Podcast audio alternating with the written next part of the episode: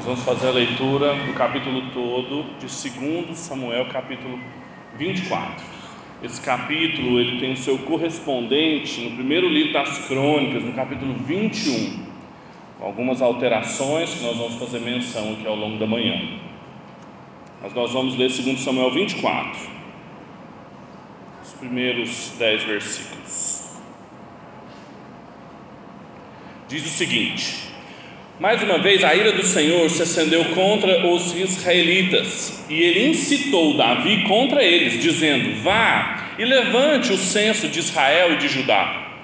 O rei disse a Joabe, comandante do seu exército: Percorra todas as tribos de Israel, desde Dan até Berseba, e levante o censo do povo, para que eu saiba o seu número. Então Joabe disse ao rei que o Senhor, o seu Deus, multiplique este povo cem vezes mais e que o rei, meu senhor, o veja. Mas por que o rei, meu senhor, quer fazer uma coisa dessas? Porém a palavra do rei prevaleceu contra Joabe e contra os chefes do exército. Então eles saíram da presença do rei para levantar o censo do povo de Israel. Passaram o Jordão e acamparam em Aroer, à direita da cidade que está no meio do vale de Gade, e foram a Jazé. Dali foram a Gileade e chegaram até Cádiz, na terra dos heteus.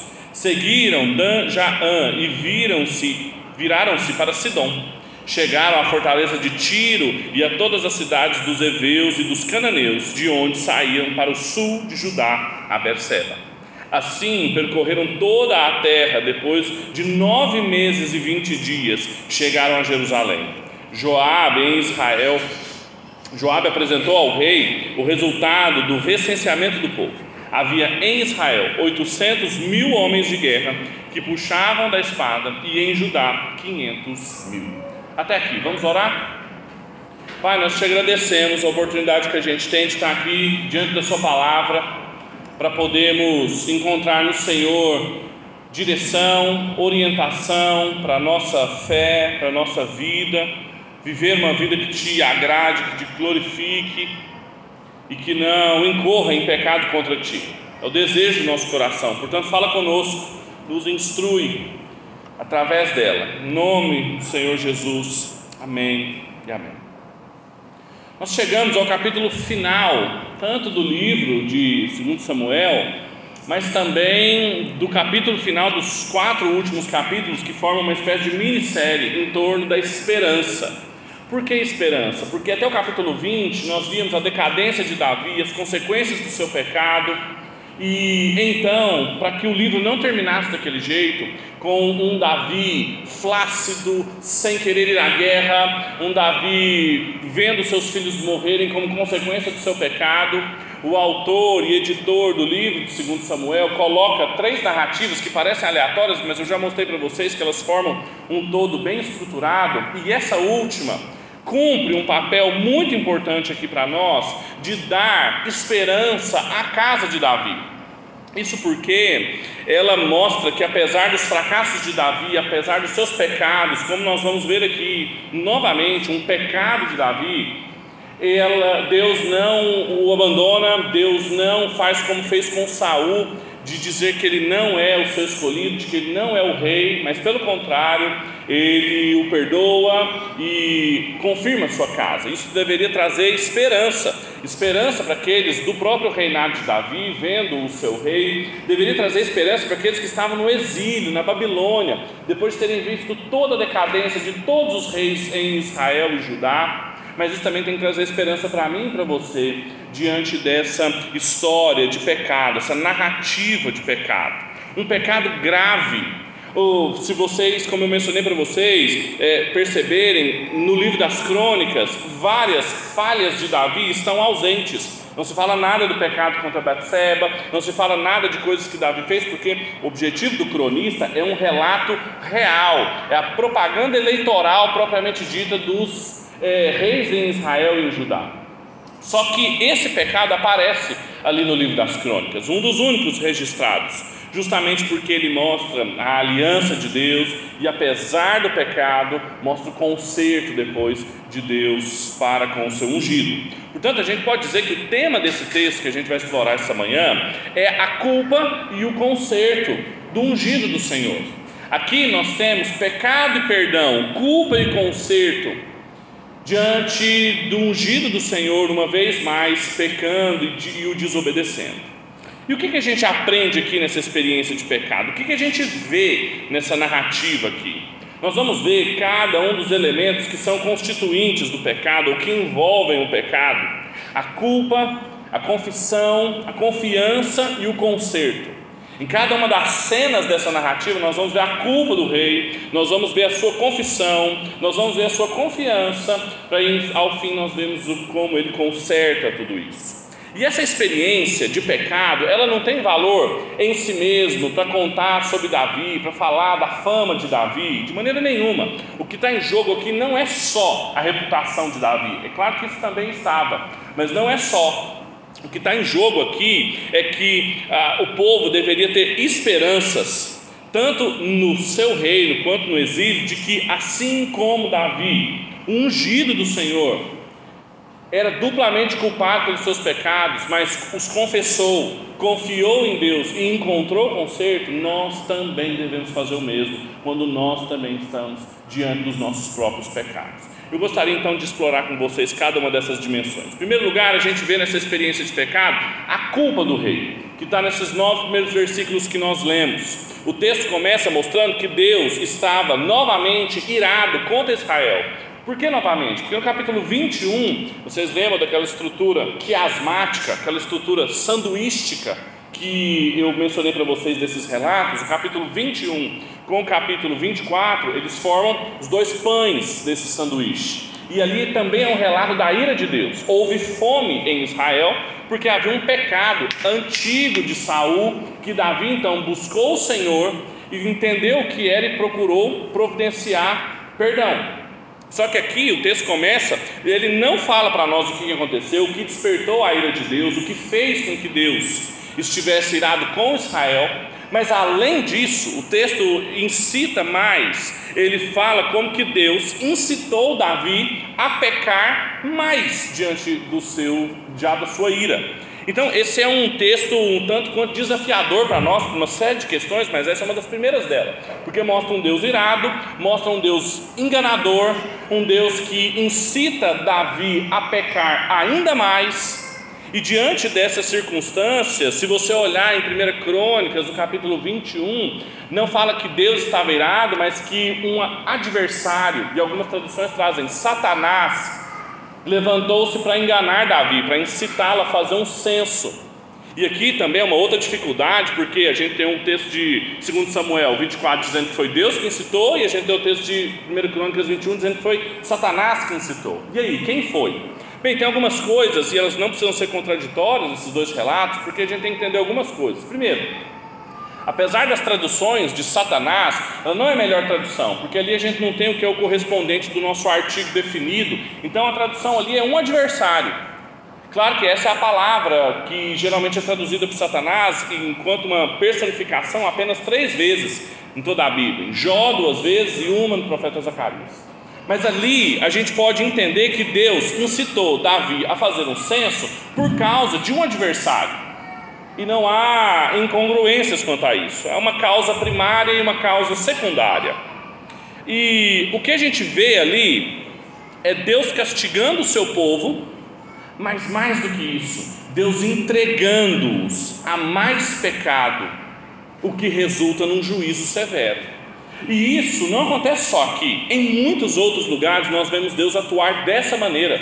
Deus pega um povo rebelde e os faz cair na palavra de profetas rebeldes ao Senhor. Está presente muito em Jeremias, como o reverendo Ronaldo tem exposto aqui, principalmente no capítulo 4, no versículo 10, o próprio Deus enganando o povo na boca de falsos profetas, um povo que já era rebelde e dando ouvidos a profetas igualmente enganosos. Ou então, se a gente lê no relato de 1 Reis, capítulo 22, o próprio Deus envia um espírito enganador na boca dos conselheiros do rei.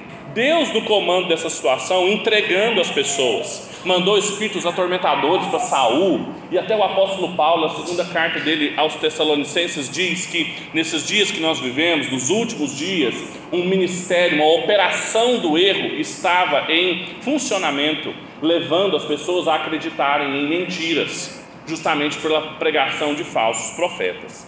Então o que a gente vê aqui é Davi sendo incitado pelo próprio Deus a um segundo erro.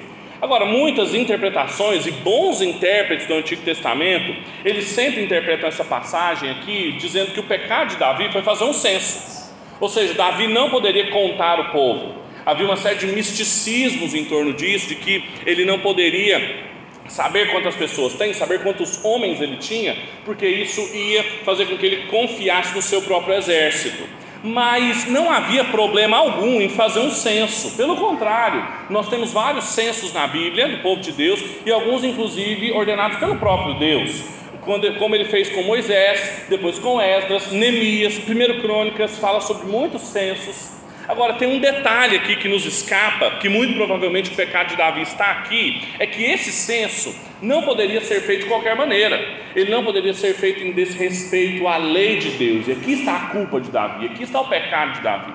Porque o texto bíblico de Êxodo, capítulo 30, e também Êxodo, capítulo 38, pede meio ciclo de prata, uma unidade de medida monetária, pelo resgate quando se fazia o censo. Cada um deveria pagar meio ciclo de prata, uma quantidade pequena, pelo seu resgate durante pecados ou por preparação e por pureza, porque um censo era para levantar o número de homens capazes de militarismo, homens capazes de guerra então, para isso, eles precisavam estar puros, eles precisavam estar adequados.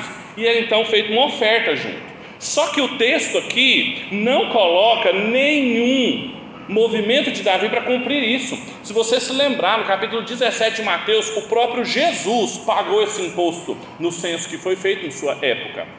Mas aqui Davi faz um censo imenso que durou quase nove meses Algo também muito amplo, o censo de, de Moisés não durou nem um mês, então era muito provável que durante esses nove meses muitos pecados foram cometidos de impureza, desrespeito à lei de Deus, e Davi não tomou nenhuma providência para que isso não fosse transgredido. E além disso, tem um outro detalhe também nesse texto, que diz respeito à localização do censo que diz respeito ao que eles estavam, aonde eles estavam fazendo, aonde eles estavam indo. Diz que eles cumpriram, claro, de Dan a Berseba, que é uma expressão inclusive bíblica, para dizer de uma ponta a outra de Israel, mas também acrescenta as cidades de Sidom, o palácio de Tiro e todas as cidades dos heveus e dos cananeus. Esse povo não fazia parte do povo de Deus, esse povo não fazia parte de Israel. Mas Davi os conta também, porque muito provavelmente ele os incluía no seu império, na sua dominação, e ele queria então também soldados dali. Aí sim, diante disso, faz sentido a gente falar sobre as motivações de Davi de querer confiar em um exército que nem fazia parte do povo de Deus. E Joabe o alerta: não faça isso. Para que você vai fazer? Que o seu povo seja imenso, mas para que você vai fazer isso? E o cronista Acrescenta ainda uma expressão no versículo 3 do capítulo 21. Ele diz: Não traga essa culpa sobre Israel. Quando a gente entende todas essas coisas e a gente realmente entende qual foi o pecado de Davi, não só suas motivações, mas também os seus gestos. Eu gosto muito de um livro sobre culto do Daniel Block, que ele mostra que tudo aquilo que envolve o nosso culto a Deus não são só as nossas motivações, não é só a nossa intenção do coração, mas também os nossos gestos, aquilo que a gente faz, aquilo que a lei exige de nós, tudo está incluído aqui. Quando a gente entende isso e se pergunta o que isso significa para nós, é que nessa experiência de pecado, do ungido do Senhor, a culpa dele foi aprofundada com mais pecado. Davi, no primeiro relato de quando Deus se irou contra Israel, lá no capítulo 21 de 2 Samuel, ele, quando fica sabendo da ira de Deus, ele busca o Senhor, ele busca entender o que o Senhor queria, por que, que ele está virado. Aqui ele não busca o Senhor, e aí faz mais, é incitado a pecar e peca, a despeito do conhecimento que ele tinha da lei, a despeito dos avisos de Joabe, a despeito do lugar que ele ocupava. Aqui é um Davi negligente à vontade de Deus e à própria palavra de Deus. E isso o coloca numa espiral descendente, um abismo chamando outro abismo, incitado pelo próprio Senhor.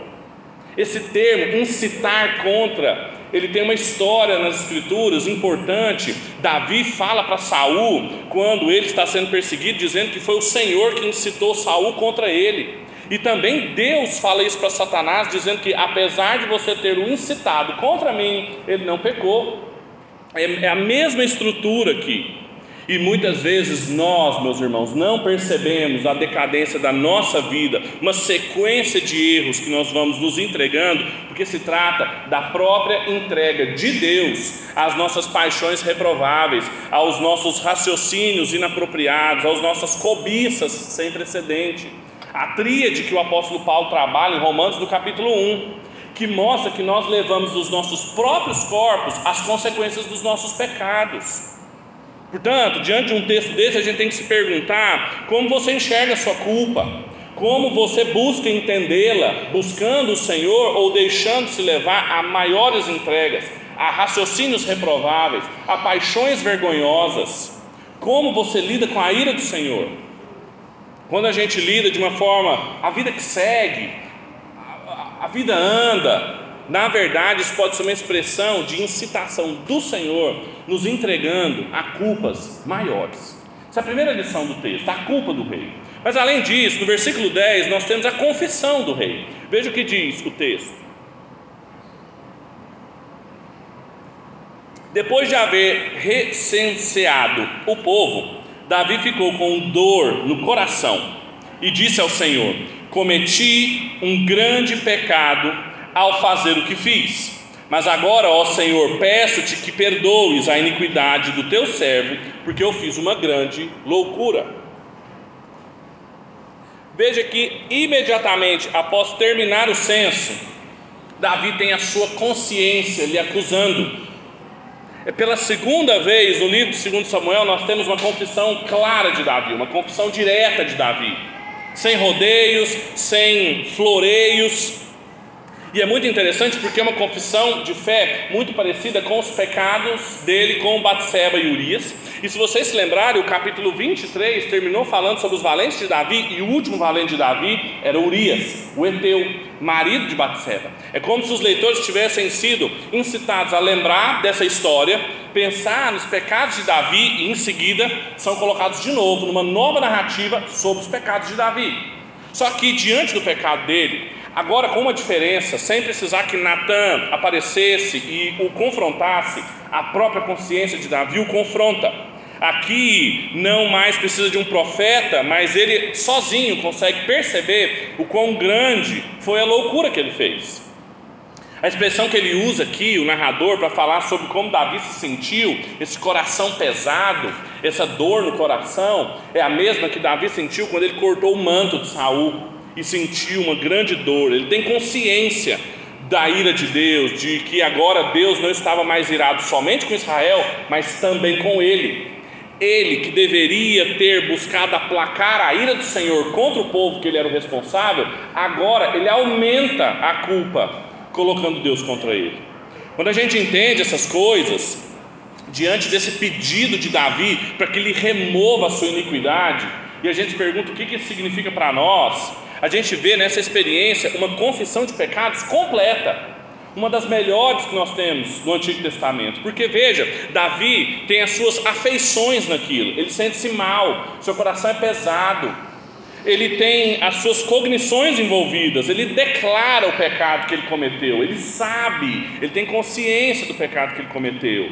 Mais do que isso, ele chama o pecado dele de loucura, ele chama o pecado dele de tolice, ele faz juízos morais corretos do seu pecado. Ele tem dimensões do que ele fez, ele diz: Eu cometi um grande pecado contra o Senhor. Veja, não há aqui só uma coisa, nossa, eu acho que eu pequei. Não, ele sabe, aquilo lhe entristece, ele tem dimensões, ele faz juízo, ele chama pecado de pecado, ele chama pecado de loucura. Não há racionalização aqui, não há busca por subterfúgios, meias desculpas. Davi não se esvai da responsabilidade de confessar o seu pecado. Sem isso, ele sabe que ele nunca conseguiria alcançar remissão, o afastamento da sua iniquidade, como ele pede para o Senhor. Quando a gente vê isso aqui, a gente tem condições de perguntar sobre nós, como nós lidamos com o nosso pecado. Como nós lidamos quando a nossa consciência, marcada pela lei de Deus, nos acusa? Nós raciocinamos o nosso pecado, nós o tratamos, ele não nos entristece mais, nós o tratamos sem dimensão, achamos que não é uma coisa importante. A gente reconhece que ele é uma tolice, que ele é uma loucura, ou a gente tenta dizer, não, é um, é um modo justificável de se viver, é um modo correto de se conduzir minha vida conjugal, meus filhos, meu trabalho, minha igreja. Como a gente enxerga? A gente sabe que é loucura, a gente sabe que é tolice, a gente busca no Senhor retirar-nos dessa iniquidade ou a gente tenta em outro abismo nos agarrar? É sobre isso que o texto fala. Agora o texto continua com talvez uma das outras dificuldades e, e, durezas desse texto, que narra a partir do versículo 11, que eu gostaria de ler com vocês, sobre a confiança que o rei tinha em Deus. Veja o que diz: Quando Davi se levantou pela manhã, a palavra do Senhor veio ao profeta Gade, vidente de Davi, dizendo: Vá e diga a Davi: Assim diz o Senhor: Eu lhe ofereço três opções, escolha uma delas para que eu a execute contra você. Gad foi falar com Davi e lhe comunicou isso, dizendo: Você quer sete anos de fome na sua terra, três meses fugindo dos seus inimigos que vão persegui-lo, ou três dias de peste na sua terra? Decida agora e diga que resposta devo dar ao que me enviou. Então Davi disse a Gad: Estou muito angustiado Porém, é preferível que caiamos nas mãos do Senhor, porque muitas são as suas misericórdias. Não quero cair na mão dos homens. Então o Senhor enviou uma peste a Israel, desde a manhã até o tempo que havia determinado, desde Dan até Berseba morreram setenta mil homens do povo. Quando o anjo do Senhor estendeu a mão sobre Jerusalém para a destruir, o Senhor mudou de ideia quanto a este mal e disse ao anjo: que o fazia a destruição entre o povo: Basta, retire sua mão. O anjo estava junto à eira de Araúna, o Jebuseu. Ao ver o anjo que feria o povo, Davi falou ao Senhor e disse: Eu é que pequei, eu é que fiz essa perversidade. Mas essas ovelhas, o que fizeram? Que a tua mão seja contra mim e contra a casa do meu pai. Até aqui. Veja que texto difícil, cheio de problemas. O Senhor se arrepende, o Senhor mata, uma série de dificuldades. Mas o que acontece aqui, passo a passo, em primeiro lugar, na manhã, logo pela manhã, a palavra do Senhor vem a Davi, depois que ele confessa o seu pecado. Davi confessou o seu pecado. Davi mostrou aonde ele tinha errado, então o Senhor foi até ele. A palavra do Senhor, aí aparece o profeta Gad, um profeta que já tinha aparecido em outros momentos, quando Davi estava em fuga, sempre foi um vidente, chamando Davi ao arrependimento. E então, ele aqui coloca Davi três opções, que à medida em que elas são mais curtas, elas são mais severas. Você quer sete anos de fome, você quer três meses de perseguição ou você quer três dias de peste? Davi está diante de uma maneira muito inusitada, Deus quase nunca fez isso, de escolher como ele iria pagar por aquele seu pecado. E Davi estaria com ele sobre as consequências do pecado dele sobre todo o povo. Isso nos chama atenção aqui, e talvez algumas pessoas poderiam se perguntar: isso não é injusto? Davi aqui, é, por causa do seu pecado, e o povo pagando, morrendo por causa dele, o próprio Davi coloca isso. As minhas ovelhas, ele chama elas de ovelha, o rei pastor aparece aqui quando ele intercede pelo povo que morre, e isso levanta a pergunta sobre Deus e o genocídio. Por muitos momentos na Bíblia, nós já tratamos isso aqui em Josué, em Juízes, em 1 Samuel, como que Deus muitas vezes mata homens, mulheres, crianças, todos de um lugar só. E aqui ele está matando parte do seu próprio povo. Algumas coisas precisam ser entendidas aqui. Primeiro, que Deus, logo no começo, está virado com Israel. Essa imagem que Davi tem das suas ovelhas, que não tem culpa, elas podem até não ter culpa desse pecado específico de Davi, mas Deus já está virado com eles. Além disso, So, existe uma solidariedade do povo com o rei. Isso é um conceito muito importante para nós. porque é também que traz solidariedade com a obra de Deus na nossa vida, em Cristo Jesus. Isso é importante ser observado porque, em terceiro lugar, a santidade de Deus é o critério para poder fazer com que a gente julgue algo de maneira efetiva. Então, Deus estava irado com todo o povo, sua santidade era o critério último, a solidariedade do rei com o povo os ligava, e isso parece a nós, isso fere o nosso senso de justiça. Só que o que está em jogo aqui é justamente um olhar viciado que nós temos, o nosso senso de justiça. Porque Davi, que está no olho do furacão, que é o protagonista do pecado, quando ele é confrontado com essas circunstâncias, ele vira para o profeta e diz: Eu prefiro cair nas mãos de Deus, que é misericordioso ele encara Deus como misericordioso, mesmo esse Deus que o havia punido, mesmo esse Deus que havia anunciado a punição sobre o povo, ele fala: é preferível ele do que a justiça da cidade dos homens, do que cair na mão dos homens. Vejam um contrassenso aqui dos nossos olhares viciados. Davi confia em Deus. Esse Deus, inclusive, conforme o relato vai avançando, que quando ele manda uma peste e mata 70 mil homens, uma clara remontar a ideia de você contar quantos homens que você tem, gabar-se de quantos homens você tem, e Deus tira 70 mil deles. Em determinado momento, quando o anjo do Senhor, uma aparição messiânica aqui no Antigo Testamento, ele, ele chega em Jerusalém, na cidade de Deus, Davi intercede pelo povo, e Deus para, Deus muda de ideia, Deus, e a gente às vezes fica com, com dedos de mostrar sobre o arrependimento, a mudança de ideia de Deus. Deus do Antigo Testamento não é o Deus dos gregos, ele não é o Deus da impassibilidade, de que não tem sentimentos, de que não tem paixões. Deus tem paixões, elas são sempre relacionadas às ações do povo em reações a Deus. Deus se entristece, Deus se ira. O texto já começou falando das paixões de Deus. Deus se arrepende, Deus se alegra, com base em quê? Nas reações do povo obedecendo-o ou desobedecendo. E aqui, diante da confissão de fé de Davi, diante do, da preocupação do rei pastor, Deus para o seu juízo, mostrando que ele é misericordioso.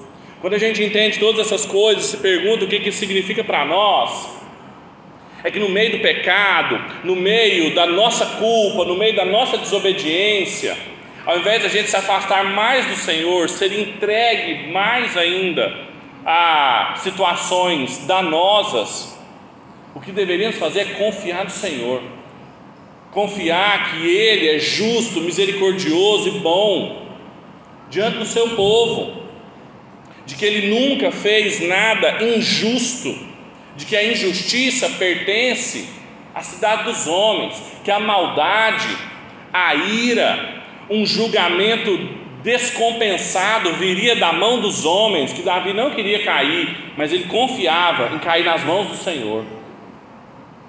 E aí então, quando para, ele para junto a um campo de um homem, Araúna, e aqui a gente tem o último movimento desse texto, que é sobre o conserto de Deus diante do rei. Veja o que diz versículo 18 em diante.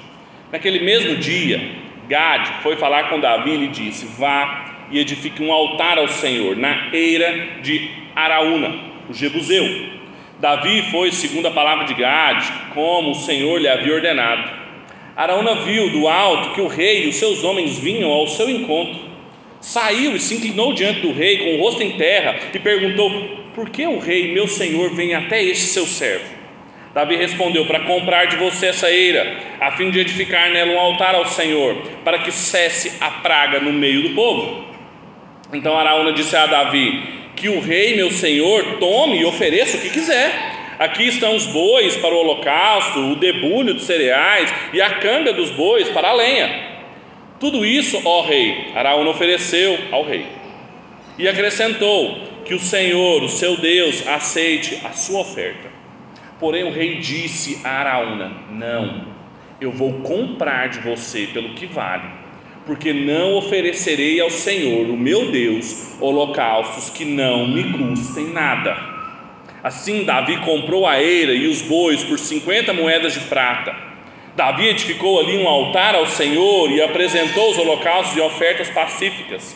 E assim o Senhor se tornou favorável para com a terra e a praga cessou no meio de Israel. Veja como a narrativa termina.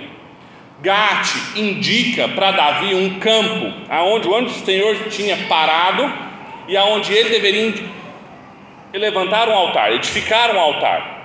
Davi então vai até lá, um Araúna, diz, e ele, ele se prostra diante do rei, a situação é tensa, tem uma praga passando por todo Israel. Araúna se pergunta o que, que o rei estava fazendo ali. Ele fala: Eu vim comprar essa terra. Araúna, não, não precisa comprar vai edificar um altar ao Senhor, um culto ao Senhor, pode ficar com tudo, tanto com a eira quanto os bois. Se você precisar da lenha, tem a canga dos bois aqui, faça tudo. Davi diz a ele: Não, de maneira nenhuma. Eu não vou oferecer ao Senhor sacrifício que não me custe. Eu não vou oferecer ao Senhor nada que tenha me vindo de graça. É por isso que peixes, frutos de caça, não eram aceitáveis no culto ao Senhor, porque não custava nada para quem estava oferecendo. Davi falou: Não vou cometer esse outro erro. Ele foi orientado pelo que ele tinha que fazer, pelo profeta, ele foi direcionado e ele não iria pecar de novo. Agora tem um detalhe que não está presente aqui no texto, mas está no relato de Primeiras Crônicas, que nesse lugar, o lugar indicado pelo Senhor através do profeta, que Davi edifica ali um altar, é o lugar onde o templo vai ser construído. É o lugar selecionado para que Salomão posteriormente construa, aonde o povo continuamente iria encontrar conserto com o Senhor, iria encontrar propiciação aos seus pecados, iria entregar outros holocaustos ao Senhor.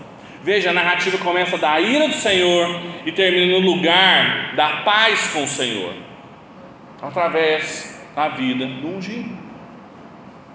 Agora, além disso, esse texto traz temas importantes sobre o rei pastor, o rei que se preocupa com suas ovelhas, apesar do pecado que está sobre ele, que em última e na melhor instância aponta para o Rei Jesus.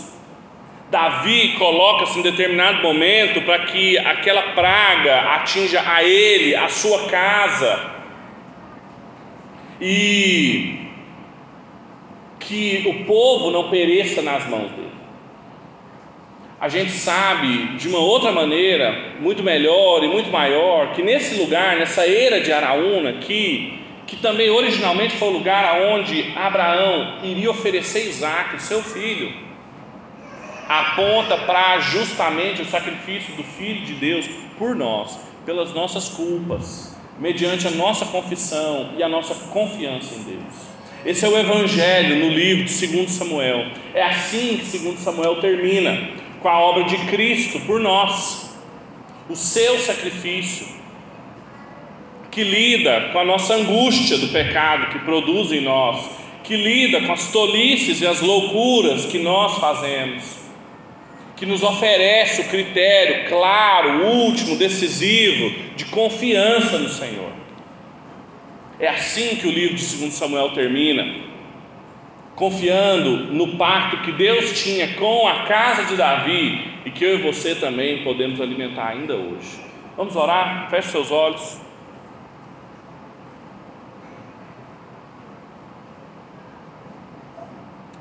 Deus, nós te louvamos, porque o Senhor é bom para conosco e não nos deixa entregues a nós mesmos aos nossos pecados, às nossas cobiças, a tudo que nós temos feito que é desagradável ao Senhor. Nós te louvamos por isso, nós confiamos no Senhor, que cair nas Suas mãos é muito melhor do que cair na mão dos homens, que aquilo que os homens chamam de justiça que tem por direitos, nada são comparados diante do Senhor, dos seus propósitos, da história que o Senhor mesmo está conduzindo. Nós te louvamos porque o Senhor nos colocou no interior dessa história e te pedimos que o Senhor nos dê cada vez mais consciência, que a nossa consciência nos acuse dos nossos pecados, não nos deixe em paz, e que a Sua palavra nos oriente para entrarmos num novo e vivo caminho que Cristo abriu à sombra do tempo.